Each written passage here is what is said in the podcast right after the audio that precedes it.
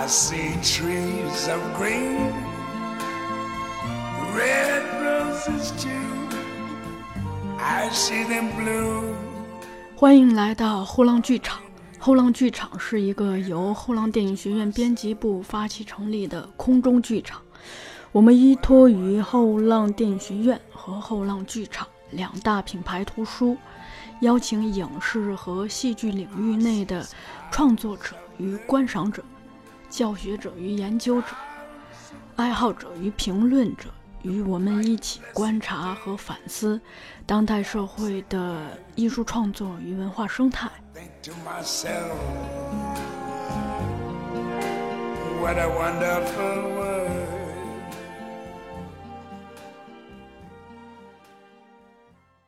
大家好，欢迎来到后浪剧场，我是小树。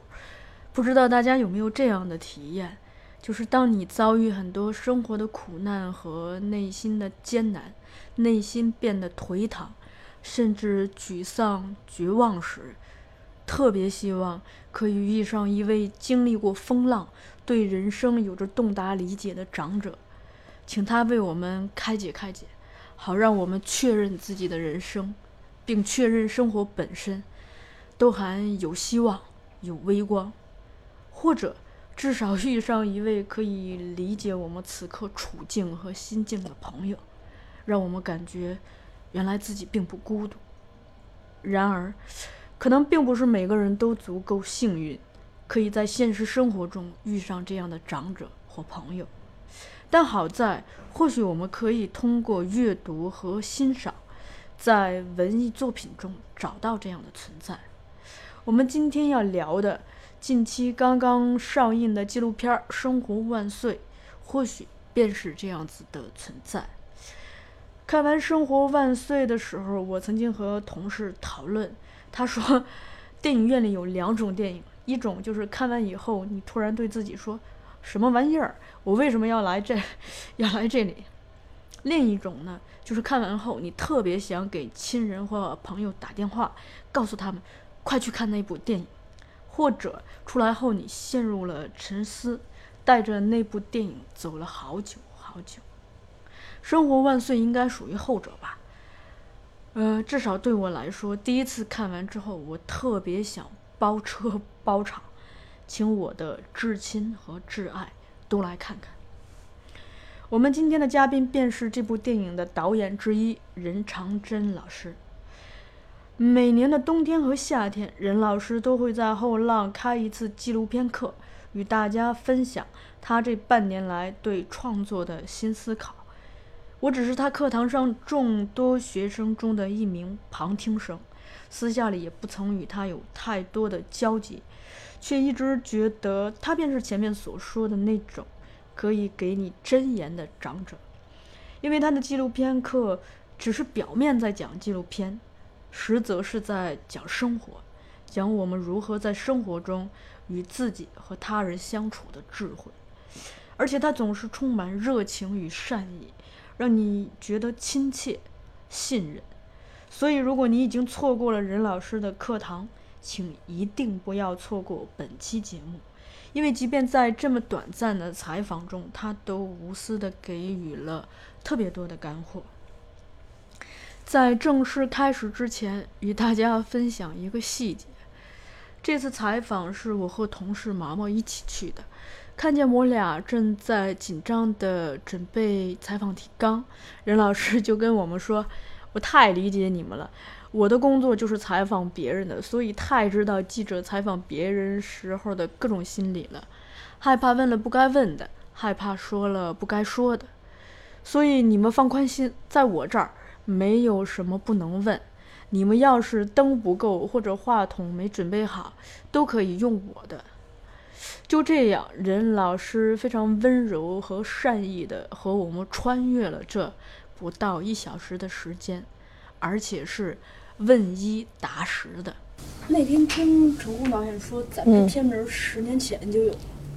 对，《生万岁》这个片名是十年以前我跟他一起合作一个电视纪录片，电视系列纪录片，是讲什么的呢？是讲上海人的，是上海的一个地面频道还不是卫视啊，地面频道约的一个一个定制片儿，就是说要开世博会了。完了以后，有很多人来到上海，他们不了解什么是上海，也不了解上海人。你们能不能做一套纪录片？就我们到世博会的时候一播，大家就知道了。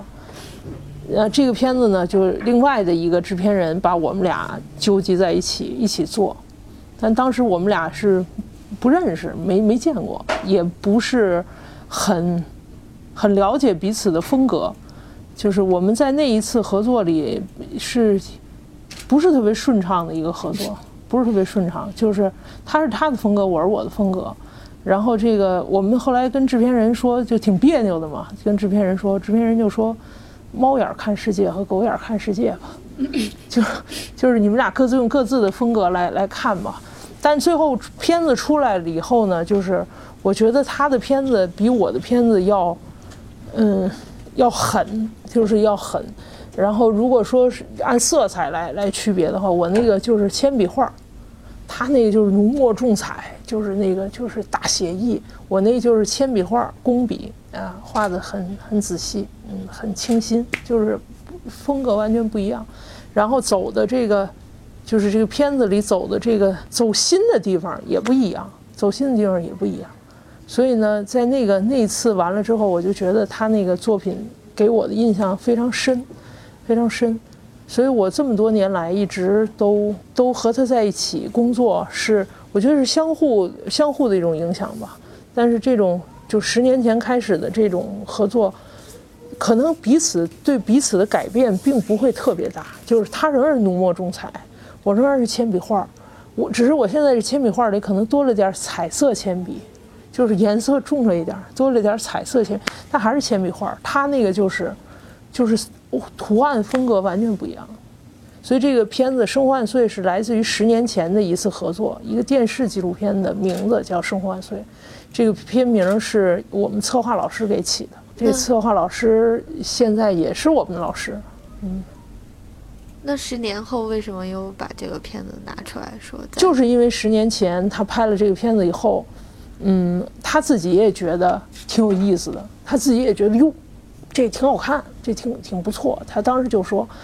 希望这个片子能成为某一个栏目，就是电视里的某一个栏目，然后它变成一个长期可以做，然后我们长期去找这种普通人的故事拍到这里记录这些，但是这个没实现，没实现，所以呢，就他一直心里有一个愿望，就是把这《生活万岁》再以什么方式呈现出来。这这这两年不是有这上院线这事儿了吗？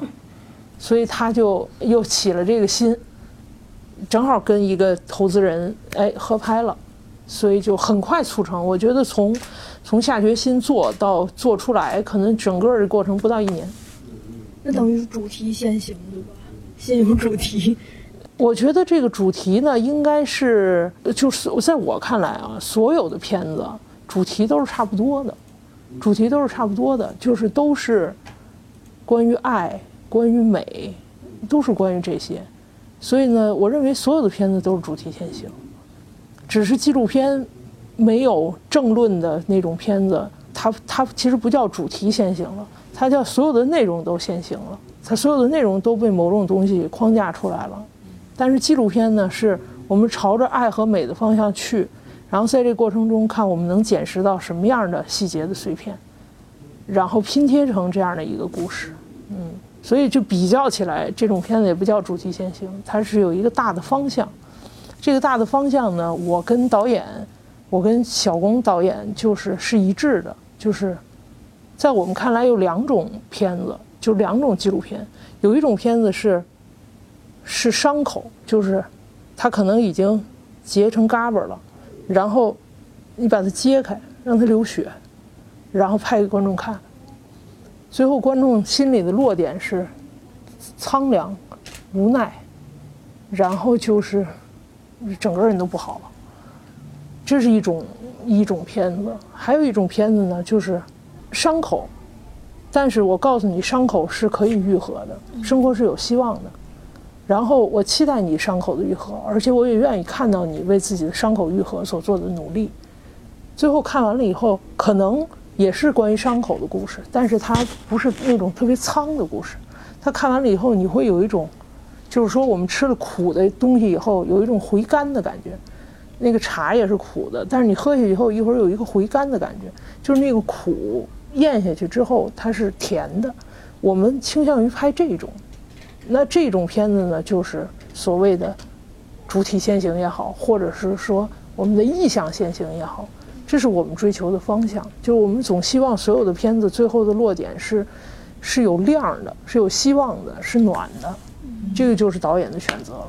嗯这个就 之前那个色戒那个美术指导嗯胡如木先生去我们公司聊天的时候，嗯他就说过一句类似的话，我印象特别深。他说，嗯就拍电影，就为什么有些片子就好啊，嗯是因为他们在拍希望。嗯，对，就是拍希望，因为这个大家活着嘛，人活在这个人世间嘛，总是要总是要有信念嘛。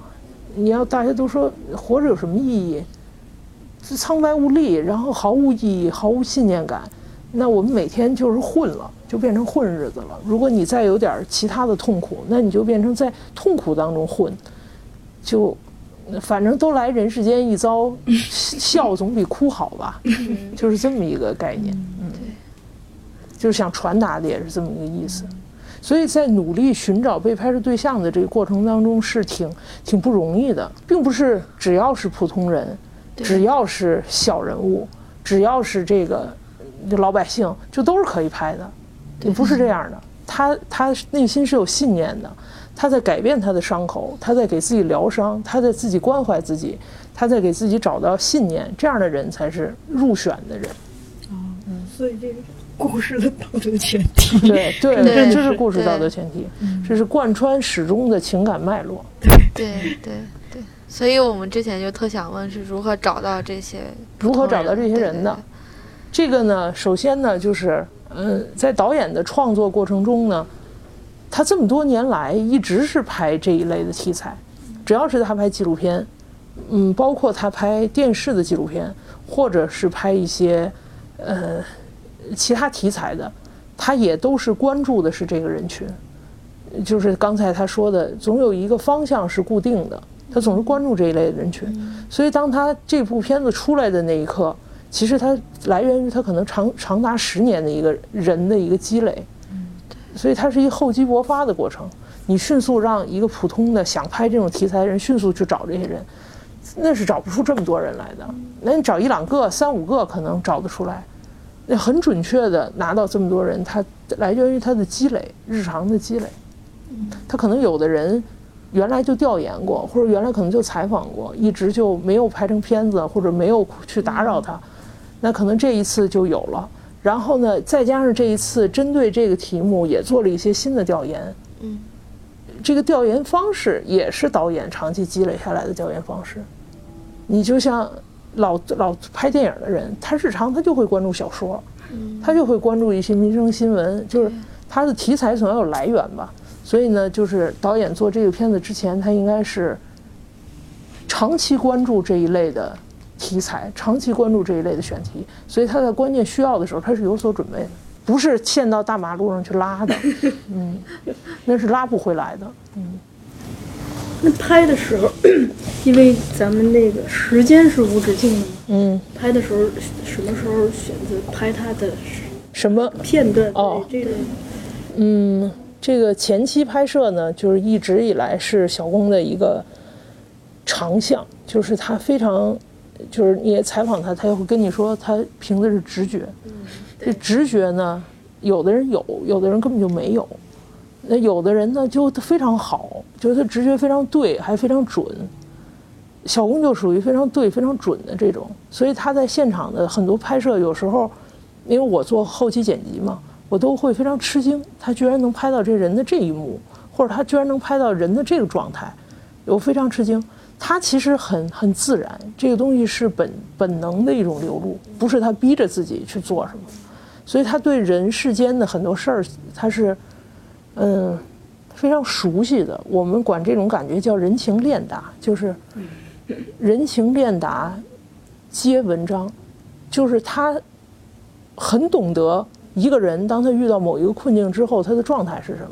你比如这里头有一个迪厅的一个 DJ，就是舞女那个那个角色，她失恋了。那导演很很清晰的或者很准确的知道，他在失恋之后，他一定有一种什么情绪是要宣泄的，是要释放的。所以你看，他拍到了这个人物和他朋友的一个一场醉酒，就是一场酩酊大醉，一场对话在小酒馆里的。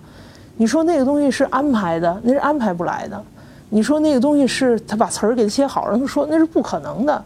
所以呢，他基于他知道人在这种情情感之下，他会有这样的情绪宣泄的可能性，所以他那天晚上或者他那几天晚上一定会关注他跟朋友的这种聚会。所以你说他他怎么什么时候开的机，什么时候关的机，这东西不需要判断，这东西真的就是像他自己说的，凭直觉，而且直觉来自于他跟生活的这个密切的联系。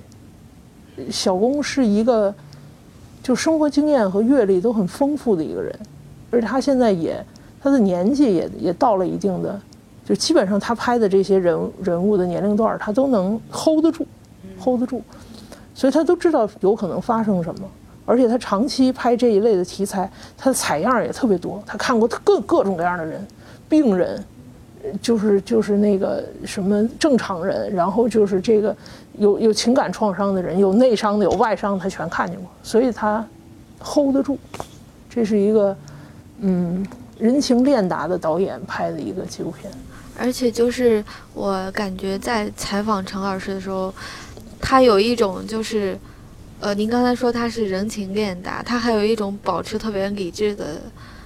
状态就是他跟这个采拍摄对象的这种之间的这样的关系。他说到这些采访对象对他来说其实影响并不是特别大，就是有一种很客观、很冷眼，但是有很热心的那种感觉。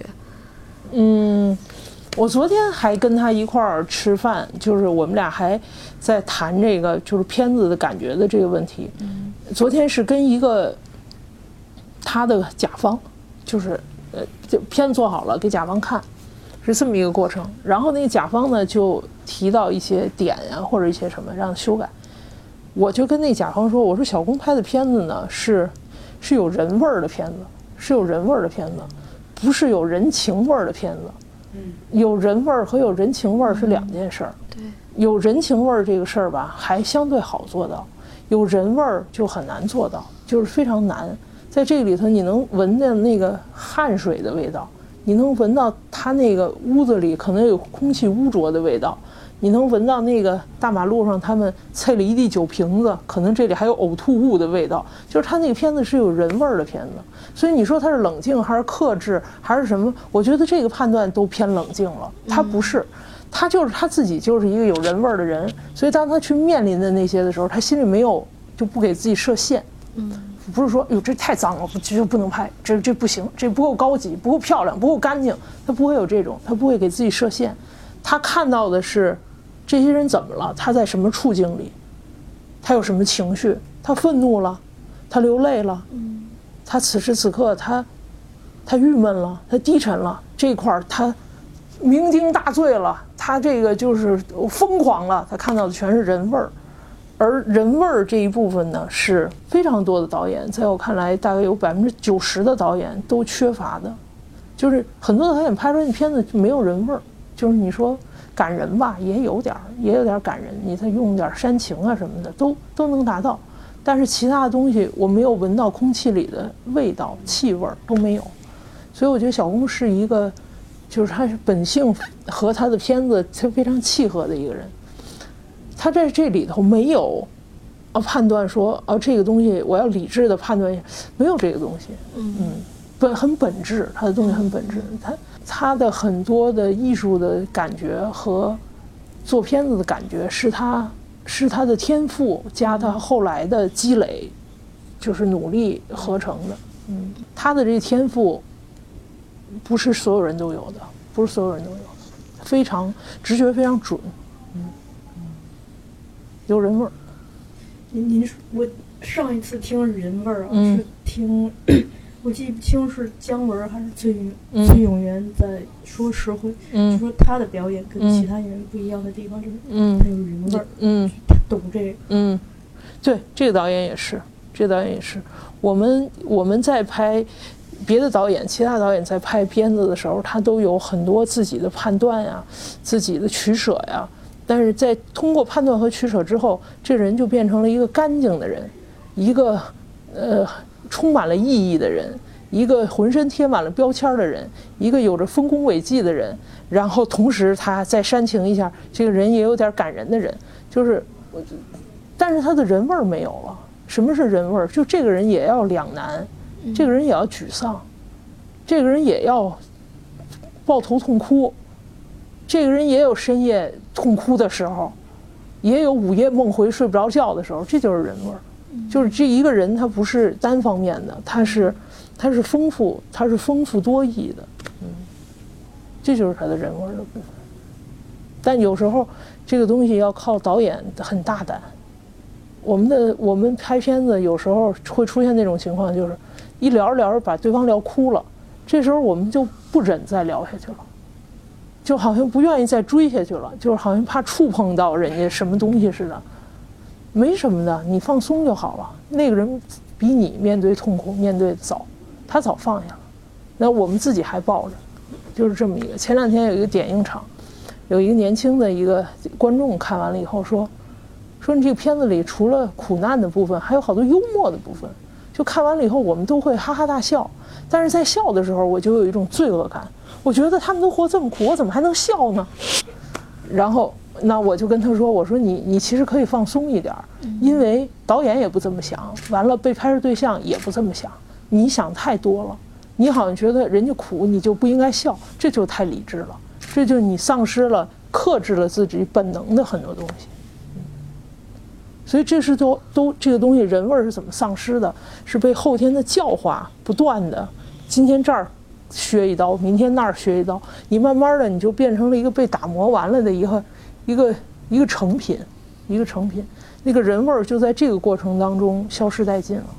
嗯，我这儿插一个，就那个我那天采访成龙导演，嗯，最强烈的感受也是这一块儿，就我会觉得，就您。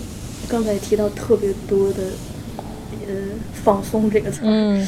就我我那天采访，就首先是提自己提前特别紧张，然后采访的时候，就你会感觉到你自己脑子里固有的这一套发问的方式什么的，嗯，跟他这儿行不通。嗯。就他不跟你来这一套。嗯。对。然后反倒是当你把这根弦儿放下去，嗯，你你自己放松了，跟他聊李芬斯塔尔的时候，对。他才是这样的，因为他不不太使用惯常的，就是我们所谓的这个，就上过学的学院派的这一套东西来，来跟他来跟他推敲他的自己的认知方式和思考世界的方式、观察世界的方式是另外一个体系，是另外一个体系。但是我们现在就说。就学校、学院、学院培养出来的这些人，嗯，就不管他是去做一个创作者，嗯，还是最后就是像我这样做一个采访别人的人，嗯，其实很多人可能，我那天明显的感受就是说，身上的这套城市化的东西可能有点重，就是不放松，反而缺少了那个人在放松的情境下，嗯，可以捕捉或获得到的嗯更丰富的东西，嗯。因为我们的我们一直在上学，于是我们被教化出来的，你的更高的目标和你的更追求的东西和放松的人没有被教化的是不一样的，就是追追求的东西是不一样的。那不意味着被教化的人追求的东西是对的，方向是准的，那也许是错的，恰恰是反的，恰恰是让你抛弃掉质感、抛弃掉人味儿的一种教化。嗯所以那天我是感觉就是说，呃，我们。这么长时间，比如说在国内的院线看到的我们很多的国产片儿也好，或者是嗯其他的，就就嗯，比如说你在学校里头遇见了很多的人，嗯，甚至在工作中接触到的很多人，就都很大程很多人身上的确是越来越缺少这个，就是生活原本最最最本质的、最质朴的那种东西。这可能也是就我们。呃，看电影的时候，很多时候会对国产片就觉得不满足吧，嗯，因为觉得干巴巴，嗯，少了很多东西。对，是的，是这样的，就是，嗯，假嘛，就是对吧？对我们看看国产的片子，尤其有时候看纪录片，我们都会觉得特别假。他拍的是真实题材，我们都会觉得特别假，因为他当被导演的这个脑子过滤了一遍之后，他又把那些有价值的、有毛边儿的，然后真正有有味道的东西全部洗干净了。那最后给你端上来的是一个是一个没没有没有质感的东西，假就是假。那那说到这个，就是《生活万岁》，就是咱们看到之前拍了很多人，然后但是并不是说每个人都有机会在成片里边儿，对咱们怎么对这个做选择？对，怎么取舍？《生万岁》呢，一开始整个的完成是四十个人物，嗯就是一共拍了四十个人物。如果你看前期素材的话，你就会发现得有四十个文件夹，就是每一个文件夹里装着一个人的所有的素材，最终用到影片里。我印象不深了啊，可能是十四个或者十五个，也可能十六个。十四个左右。对，反正十十四十四五个吧，这样的人。那也就是说，我们用用了二分之一的人都不到。那么被筛掉的人为什么被筛掉了呢？那可能原因很多，原因很多，有可能是前期拍摄的时候，就是我们在拍摄的那几天，并没有拿到这个人最有意思的一些细节或者片段，那可能这个人物就不够鲜活，就他没立起来，就是我在我们看起来叫我们叫有点水吧，就是有点水，嗯，感染力不够或者是什么。这都是基于对影片的要求，跟这人物本人没有任何关系，没有任何关系。那可能就没入选，这片子可能就不成立。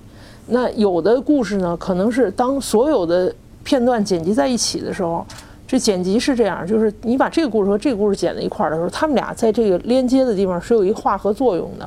这个化合作用来自于前一个故事给观众的心理感受，观众带着这个心理感受去看下一个故事的时候，这个地方是有化学反应的。嗯当把这些故事搁在一起，它们产生那个化学反应，有的有两个故事放在一起，你发现它跟谁都没反应，或者它排异，这都是有可能的。所以当把最后这些故事搁在一起的时候，一定是他们在某些情绪上是连贯的，或者说是那个起伏、那个起承转合是舒服的。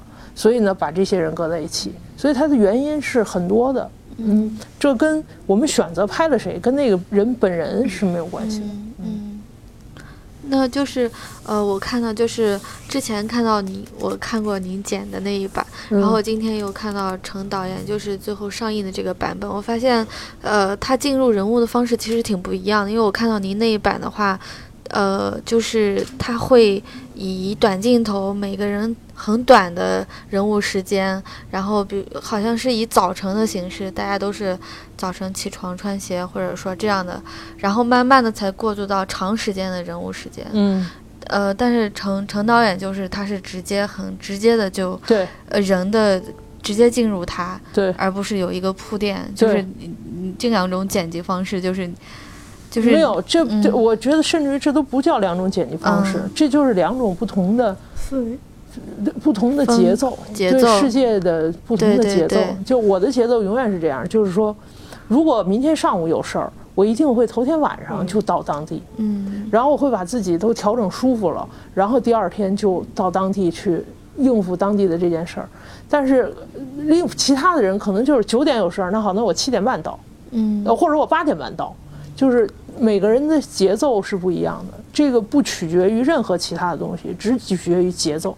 嗯有的东西，有的人就只给我，就我太爽了，就太好了，就是有的人就是说铺稳垫石再进来，也也是一种方式，就是它取决于不同的节奏，所以它是呃不同人的不同的风格而已。嗯对呃，我今天看这个龙标本的时候，呃，他入场的方式挺有意思的，就是他每一组人物先出一个，就是像那个嗯那叫全景嗯不是，就他特像一一张照片儿，啊，像对一张照片，对，对这也是一凝种也是一种处理方式，也对，是一然后种处理方式。而且人物的那个造型啊，就是不管他们是在自己的家也好，嗯自己的小院儿也好，就特别有那个仪式感，就特对像一亮相。他是就是小工做片子呢，他是这样，他一定会把各种可能性都拍出来，就是有这种高度抽离的存在，也有随机的、即时的抓取的存在，都有。也有可能就这一帧画面截出来就是一张海报，也有，也有说这这一组必须剪辑出来你才能完成叙事，也有。所以它是一个一个导演的一个风格，它不是那种我只拍这一类，或者我只他不是，他的感觉是很丰富的。所以你说的那一组是他可能为他确实在设计这这一组，可能在结尾，也可能在开头，或者也可能做海报都有可能，就是他会考虑的特别多。就是把它延展的特别丰富，所以他片子偏偏比是非常大的，嗯，偏比非常大，就是他是大海量素材里选选这个，选可用的东西。还有一个就是，您看咱们就假设说一共十四个人物，咱们不太确定嘛，十四个左右。其实每每一组人物分摊到，如果按平均数算的话，每一组人物可能只有七分钟左右。嗯，就。怎么样在这么短的时间立体一个人物？这个我觉得挺考验剪辑的手法的吧？也是，就是按说就时长是对表达是一个限制或者是一个约束吧。嗯。但是呢，这个七分钟是足够了的。原则上来讲，一分半钟就可以讲一个故事，三分钟这个故事就可以有很多丰富的细节。嗯，到七分钟和八分钟，这个这个短片啊，这个故事就可以叫非常丰满，就是叫五脏俱全。当然，越短的故事越难做，越难做。嗯，要求你有文言文式的表达，就是说，就我就用俩字儿，哎，一个字两个字，一个标点两个标点，就很准确的把这个这个节奏做出来。越短越难做。所以呢，你刚才说七八分钟这个时长，嗯，还好还好，对于我们的这个。嗯，目前的剪辑水平啊，目前的剪辑能力，应付十七七八分钟立起一个人这件事儿不是特别难，不是特别难。但可能你说要要不要更时长更长才能把这人立起来，不取决于时长。你三分钟这人都立不起来，三十分钟也立不起来，也立不起来。立人物不取决于时长，立人物取决于你用了一个什么样有能量的镜头。这个镜头是帮助人物塑造性格的，刻画他的情感的，取决于这事儿。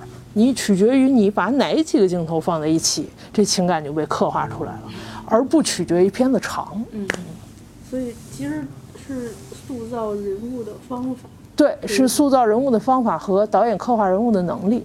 前期导演叫有。巧妇难为无米之炊，你根本没有米，也没有鱼，也没有菜。你说你给我做一桌佳肴，那是不可能的。所以剪辑师是干嘛？剪辑师是基于前期导演拿回来好料了，一看料都在，那剪辑师很兴奋啊。剪辑师说好，那我可以施展了。一看什么都没有，那你想让我给你做出来，那是不可能的。就是，呃，就是剪辑的话是会基于，比如说我要剪一个人物，他的整体他又有一个小故事在里边，然后他还有人物性格，就是剪辑会基于他的人物，还是会基于他的故事，然后来寻找这个素材。剪辑基于人物还是故事？你说的这两件事儿是一件事儿，这都是故事，都是故事都是故事，就是有。你问这问题就比较专业了，就属于这个专业范畴里的一个一个问题了。那比如说，我们如果都是剪一个故事的话，那故事当中最核心的东西是什么？人物。对，最故事当中最核心的是人物，但是人物并不是最最核心的能立起人物的东西。那我说最重要的是人物，但是那立起人物的最关键的东西是什么呢？好，他说是情节。那什么样的情节是最重要的情节、最核心的情节呢？这是一个专业很专业的问题了。那你比如《生活万岁》里的所有的人物，其实你没有看到一个完整的故事，就是说，他在这里实现了某一个愿望，或者说完成了某一个任务，或者说他的命运发生了重大的转变，这每一个人物里都没有反转，都没有反转。那为什么你仍然能看得津津有味呢？你看到那个东西是什么呢？它如果不是故事，被吸引你的东西是什么呢？那我们管这个东西叫细节，管这个东西叫细节，就是生活当中的那些细节。什么样的细节呢？人物所面临困境的时候采取的情绪，嗯，采取的动作，嗯，当我们每个人都深陷某种困境的时候，我们一定内心有一个愿望是摆脱这种难受的感觉，对吧？对，我们看到主人公深陷某种困境的时候，我们有一种哎呀，我真想摆脱这种难受的感觉。你在这种难受和纠结当中，你就看下去了，这本身就是一个动力，就能让你看下去。当你看到盲人夫妻那么艰难的还在街头卖唱，然后他们那条路，那条路对于我们来说什么也不是，但是他们可能连过去都会觉得很难。对，你在这种时候，观众的感觉是是难受的，是是不安的。那观众在这种难受不安当中，实际上就被导演和剪辑师推动到下一个情节里去了。那这个东西就叫困境当中的细节，而困境当中的细节包括情绪的细节、语言的细节、动作的细节，这些细节都是吸引观众往下看的东西。那如果导演准确的在前期把这个东西搂回来了，后期剪辑师又准确的把这些细节以某种方式拼接在一起，产生了某种化合作用，那这个化合作用是针对观众的。那观众到观众那儿，这个东西就叫情感共鸣。嗯，或者用一句普通一点的话说，就叫这就是个走心的片子。对，所以这个是核心。对于基于还是人物啊，还是故事啊，还是抽离之后的东西。对，那散下去以后，生活就是一地鸡毛，一地鸡毛。那是你捡哪片鸡毛，就是这个问题。哪片鸡毛扎心，哪片鸡毛让观众难受，哪片鸡毛是讲的主人公的愿望，这里头是有一些内在规律的，是有一些内在规律的。当我们去探讨这个内在规律的时候，其实就直指了所有作品的核心的东西，就我们关注的东西到底是什么。我们关注的是是人的疾苦，是人的情感。这个情感，人在什么时候是有情绪波动的？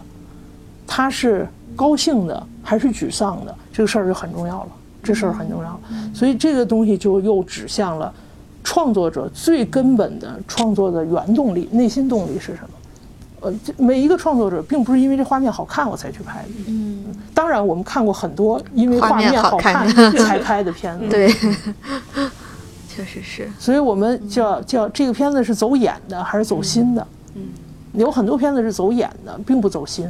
我们在在这就是过眼一遍之后，我们就就放弃它了。但是有的片子你看完了以后，它会长时间的在你的心里动，就是在你的心里触动。嗯，听您讲，我就感觉有一个感觉，其实生活的逻辑，呃，它其实也是一种戏剧性。对，生活去掉很多繁文缛节的东西，对，剩下的全是故事。生生活去掉所所谓的繁文缛节是什么？你比如你早上起来穿衣服、吃饭、上地铁，然后混到了一个地方，然后就这些都叫繁文缛节。比如说电卡里没电了，买买点电，完了是这些都叫繁文缛节。去掉这些繁文缛节之后，你发现生活不外乎就是每天给了你欲望，然后你你挑战自己这欲望，抉择我是要还是不要。好，我决定要，那我就迎接一系列的痛苦、限制、不自由，然后在这里挣扎。对，扭曲，然后再再考虑我是放弃还是不放弃，最后不放弃，迎接最后，最后成功了，这这不是一个故事吗？这就是一个故事。如果你在这过程中放弃了，那你不就是叫叫 loser 吗？就是失败者吗？对，所以，当我们看到生活里去掉那些繁文缛节的时候，每个人的生活都是戏剧，嗯都是戏剧。戏剧就是愿望最后实现，愿望实现没实现失败，悲剧性结尾。对，对吧？对有的人过的一辈子过，我永远要争第一，我永远要当当先进，我永远要成功。那他最后就换得就是全所有的都是很懊恼的情绪，因为这个世界不是给每一个人都准备了成功的。嗯，那有的人过的那好，那一切我都不需要，我我自己过我怡然自得的小日子，我退而求其次，其次也求不得，我再求其次。好，那我最后就过得很安逸，我的情绪很稳定，所以这都是不同的故事，这是这是嗯，这就是生活。嗯所以我每次听您的课的时候，就是又变成听课了，对我每次听您的课的时候，嗯、最大的感受说，您您讲的是纪录片儿，但、嗯但纪录片儿是一个幌子，对在我看来，对纪录片儿是一个呃表达的一个由头，是但但你说对了，我收获的东西，就是会总会觉得那些东西适用于我人生的抉择。是是的，是这样的，就是 那都是纪录片也好，或者说你你写一个文章，拿一纸拿一笔写一文章，然后那人画了一幅画，嗯，那人写了首歌，对，啊，那人什么都没有，他就跟别人聊了一次天儿，嗯，都是一个让我们穿越的方式，就是穿越这个生命的方式。你比如咱们此时此刻坐在这儿，在在在这某年某月某一刻，就我们用这种方式，用对谈的方式来穿越了这两个小时，只是我们这两个小时的生活方式而已。所以这个纪录片是纪录片导演的生活方式，画儿是画家的生活方式。对，那坐那儿喝茶那人，你以为他没有表达吗？他也有表达，他内心也有情绪，嗯对吧？他是用这种方式来来帮自己穿越。嗯所以那个话叫什么叫“乘物以由心”嘛，就是就凭借依凭有有一个，那我们借着这事儿穿穿越自己的日子，嗯，仅此而已，对不对？仅此而已。那个任老师还有一个就是，呃，咱们在课堂上您第一次给我们放这个片子的时候，您当时说，嗯呃，我们在看片子，而嗯您看的是观众的呼吸。嗯呃，，从此以后我就开始关注呼吸呼吸。呼吸，嗯，对，这词儿听着挺臭屁的，但就是这么回事儿。嗯我不臭屁，就是我我自己在生活中突然意识到一件事儿，嗯就呼吸这事儿啊，是跟生命，就咱咱拿医学上说，他有呼吸，这人就还有气儿，是吧对？还有命。对，没那没了，呼吸，它就是一个没生命的东西。对，那其实换换到作品中也是这样。如果这个作品它写的这个，要不是没呼吸，要不是节奏紊乱，就呼吸混乱，对，那他你会觉得这个这个生命状态不是一个是个病态，是个非常态。对，所以就是，嗯，挺好或者叫不舒服吧，哦，对，或者叫不舒服对，，嗯就挺好奇您您看咱们这个片子剪这么多人，嗯要把它把这个节奏给拨拨匀了，嗯脉动嗯有一个韵律，嗯。这个东西您是 怎么处理这个事儿？有这个，你就说怎么处理节奏的问题哈对？这个东西有一定的理性的东西，有一定理性的东西，就是就是紧八拍慢八拍，不紧不慢又八拍嘛。就是你不能 你不能老是紧的，你不能老是让让观众急呼吸急促呼吸啊，百米冲刺冲刺完了还得去缓下来呢。它不能老是紧的，所以它这个里头是有一定的生生理规律的。然后呢，这个生理规律是可以用理性来来判断的。我让观众在这儿扎心扎的时间太长了，你必须有一段是舒缓的。嗯，所以它这是有理性的东西的。但是呢，你说这里头到底有多少这个这个东西，我是不是能拿一公式算出来？这没有，这没有，这个这是算不出来的。所以它叫艺术作品也好，就是换换句话说，这个跟人的这个意识相关的一些东西，都是靠感觉嘛，靠感觉，感觉还是很重要的。你有的人，你你怎么弄他，他这感觉也达不到，叫叫叫过犹不及。有的人哎呀使劲使的特足，但是他做出来这东西不对，这这叫老天爷也没赏饭吃，就是 干这一行的人，确实他稍微要有有有一点天赋的。就像小工说的那个直觉的问题，他直觉又这么敏感，他就这么能有做感染力多的作品，那他就干这一行吧，他就弄这个吧，就是给他赏的饭嘛。这是这是他的天赋。那当然，他有他自己的长期的一个积累，他慢慢积累，就像我们学英语一样，你你说多了以后，你你这英语你说不错了，因为你的语感都在那儿了。你的语感、你的语音语调各种东西，它是长时间积累的一个结果。嗯。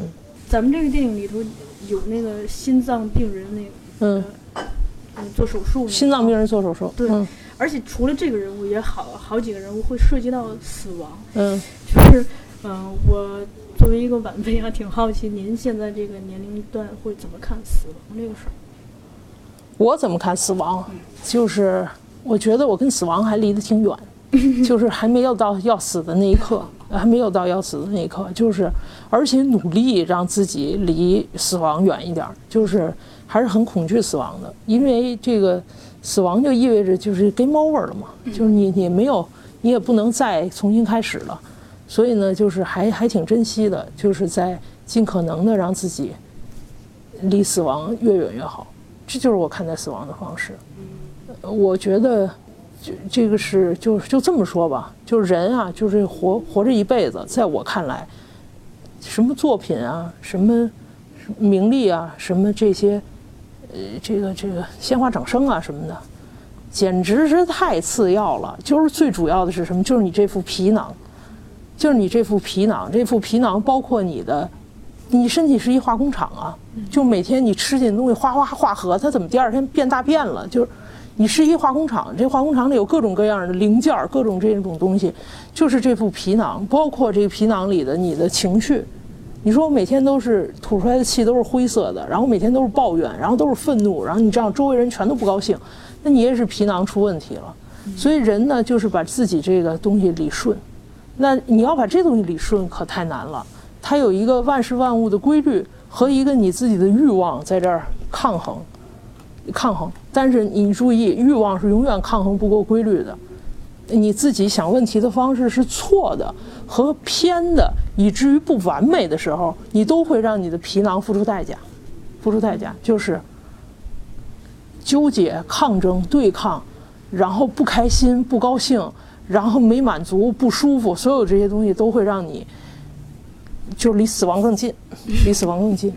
所以为什么大家要要借助音乐、艺术，然后借助别人的故事来帮助自己，也都是为了这副皮囊，也都是为了这副皮囊。为什么那儿放一电影电影院里演一电影，我们要走进那里看那么一东西？那是一什么呀？什么都不是，一一堆光在那儿晃了一遍。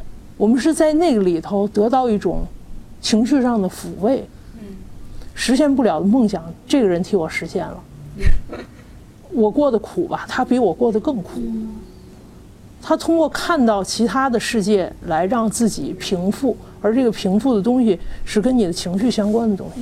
所以这就是我对死亡的一个看法。就你从头走到尾，只不过是活了个七八十年的皮囊，你要把它用你的智慧拓展开来。哎，拓展开是一方面，你要理顺，要理顺，不要不要更更多的和和客观规律抗争。我觉得是这个，是这个东西。嗯，那再问您一个问题，就是，呃，拍了这么就是剪了这么多人的人物的素材，这些人物里面哪个人物特别打动您？就是您觉得特别想分享的故事啊，这样。所有这些人物的故事，我我我剪辑的时候啊，嗯只要是被我选取了的，我觉得素材对我讲故事是有帮助的的故事，都是打动我的。我是一个就是眼窝子特别浅的人，就就我瞬我瞬间就能就泪流满面。嗯那这种泪流满面，不是说他煽情了，也不是说什么了，就是他生活里的一个细节触动我了，就是他就触动我了，然后我就觉得呃被一种什么东西打动了，所以他都是他都是感动我的。那那个故事里的那个人跟我也没有关系，就是没有东西打动我，也没有东也那个人也跟我没关系，我也不认识他，我为什么会被打动呢？人都是在别人的故事里流自己的眼泪。嗯其实你看了他的故事，实际上你你哭的是自己。嗯为什么有的故事你哭的强烈？因为你你自己经历过类似的感受，所以你就强烈。有的人的故事没有那么跟你关系不是那么大，或者你没有经历过，可能你感动的系数就小。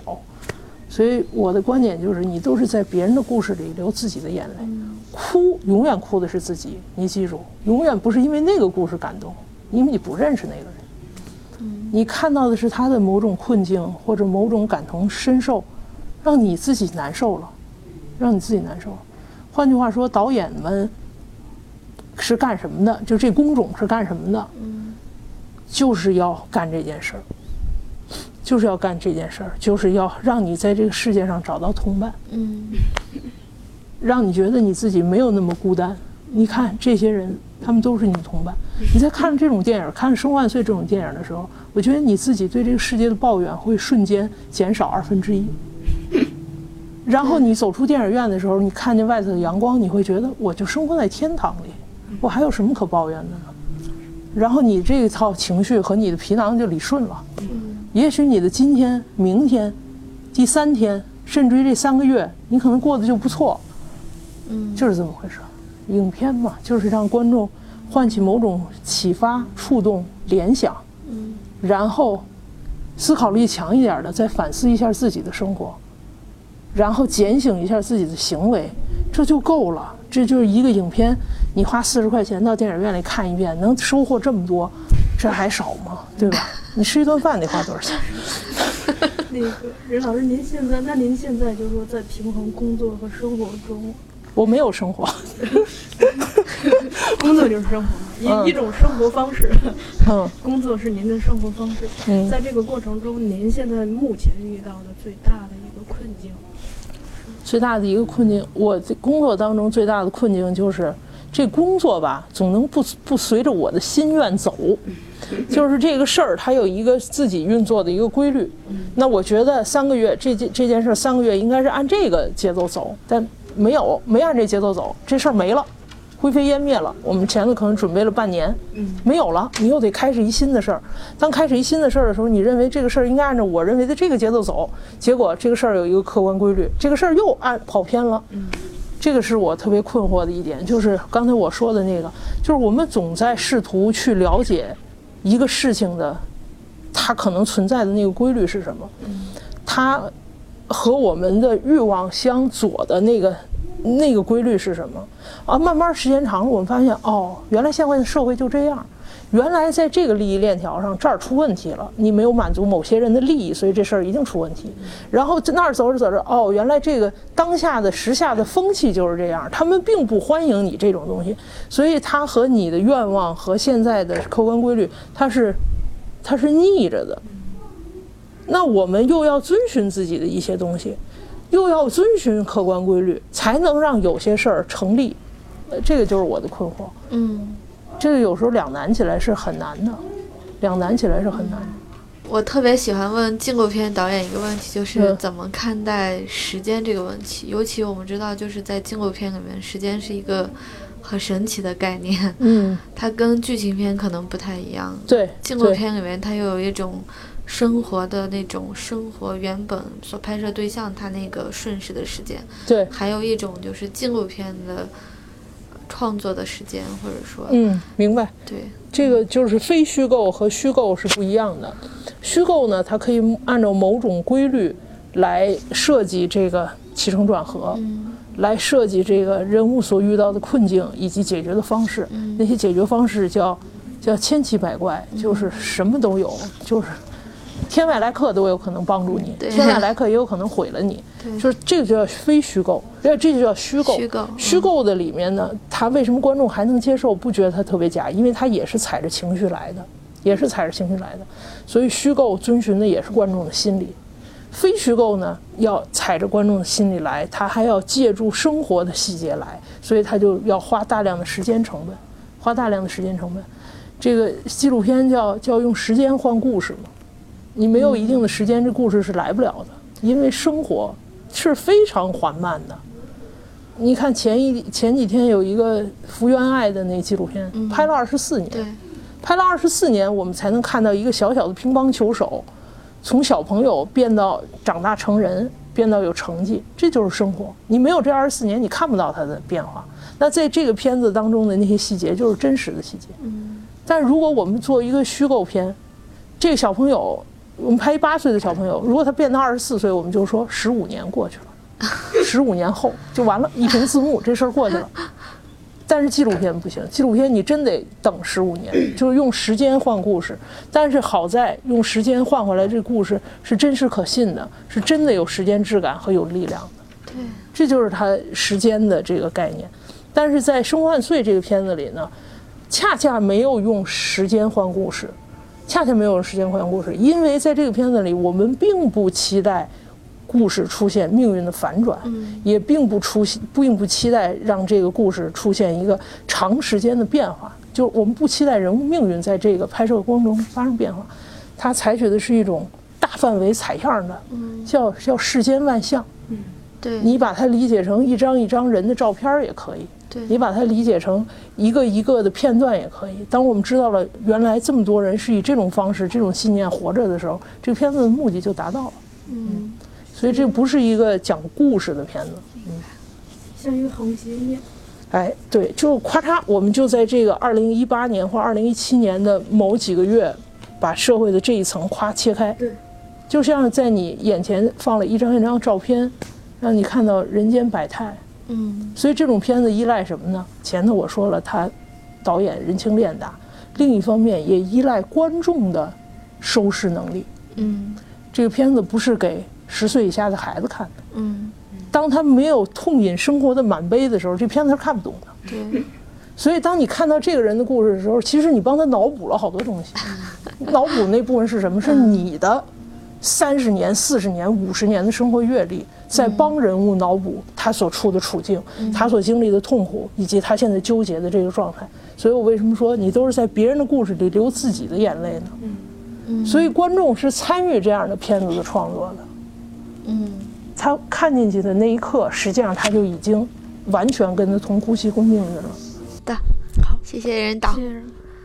如果你对本期节目意犹未尽，或对任导的课堂很感兴趣，请快速报名任导在后浪的跨年纪录片班吧。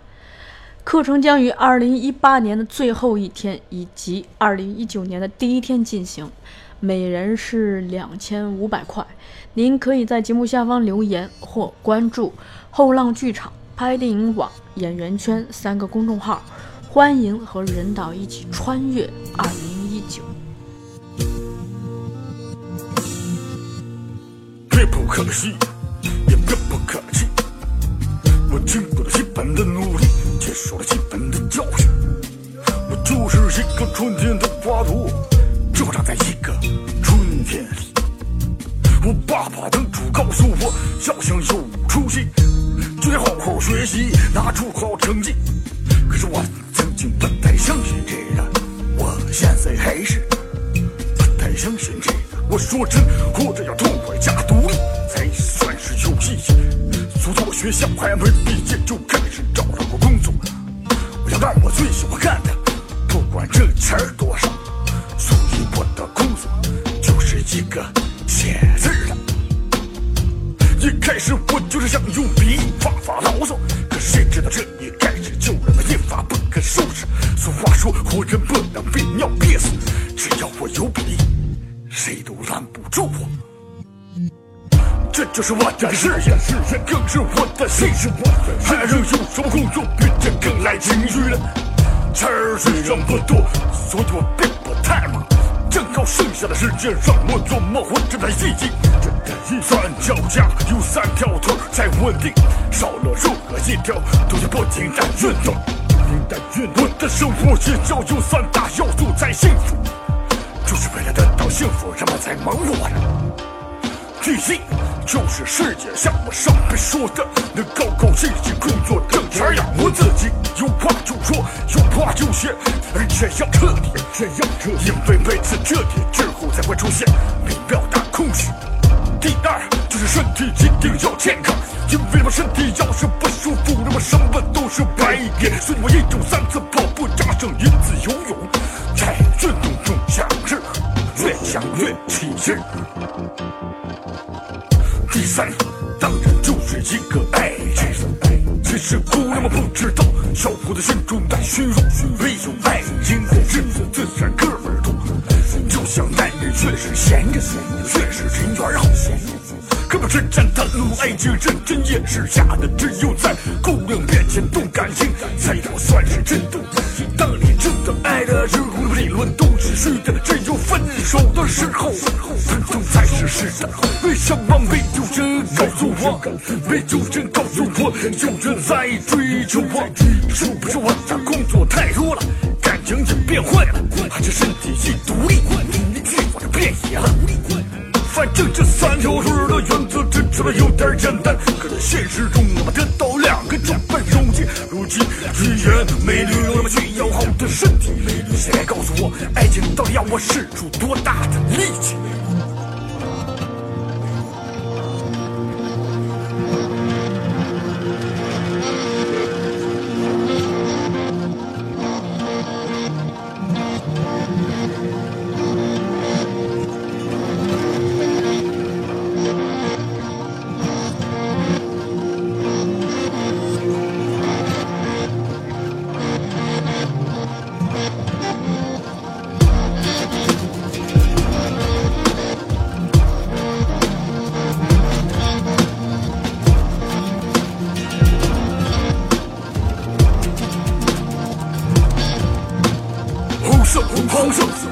蓝色，分别代表人的心、身体和智慧。如今的三个颜色，统统被你涂盖了起来，就像眼前这个社会大酱缸。多元的政治运用，只让把建筑的红色成为黄色的肉体，一直把流亡铺埋没。只有有权天下，我自己我抬头看看上面，原来是少有的一片蓝蓝的天空。红色把现实污染了，真不知是何性，到底哪个是热的？阳光和灯光同时照了我的身体，要么我选择孤独，要么我选择堕落。堕落，蓝色的天空给了我无限的理性，看起来却像是人生。只有无限的感觉，才能给我稳住的力量。爸爸，我就是一个春天的花朵，这花长在一个春天里。因为我的骨头也是